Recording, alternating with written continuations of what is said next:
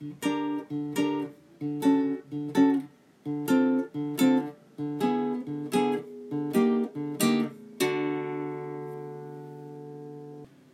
playa de los sueños, Sergio Bambarén.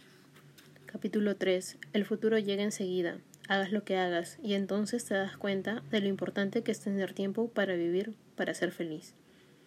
Si existía un lugar en el mundo donde podía pensar con claridad y olvidar todas mis preocupaciones, ese lugar era la bahía. Tal era el nombre que le había puesto a la playa que se abría frente a mi casa.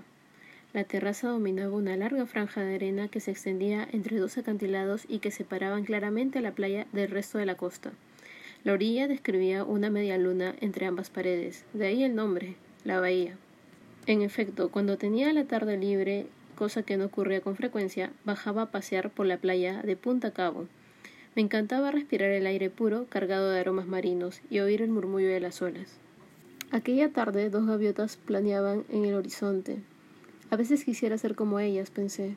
Dan la impresión de saber lo que hacen. Es como si todos sus actos tuvieran sentido. Cuando las veo volar, no me cabe duda de que son exactamente como tienen que ser. Ojalá sucediera lo mismo conmigo. Bonita tarde, señor Williams, dijo una voz. Celebro verle disfrutar del magnífico espectáculo que ofrece la puesta de sol sobre el océano. No me lo podía creer. ¿Simón?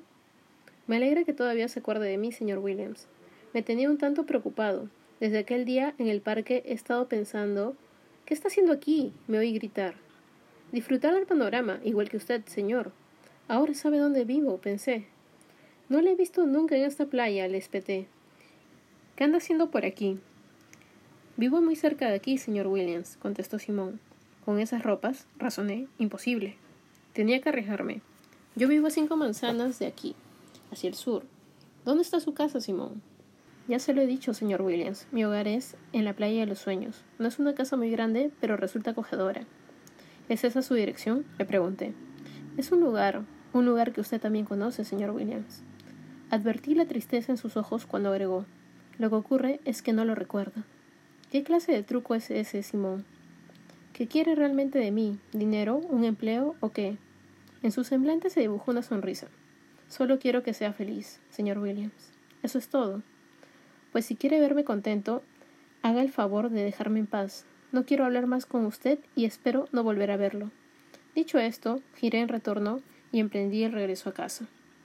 Mientras me alejaba de él, le oí pronunciar estas palabras. Como ya ha descubierto usted, señor Williams, el futuro llega enseguida. Hagas lo que hagas y entonces te das cuenta de lo importante que es tener tiempo para vivir, para ser feliz. Me eché a correr, cada vez más deprisa, deseoso de apartarme de aquel hombre, pero cuando estaba a punto de llegar a casa, una idea cruzó mi mente como un fogonazo. ¿Estaba huyendo de Simón o de la verdad?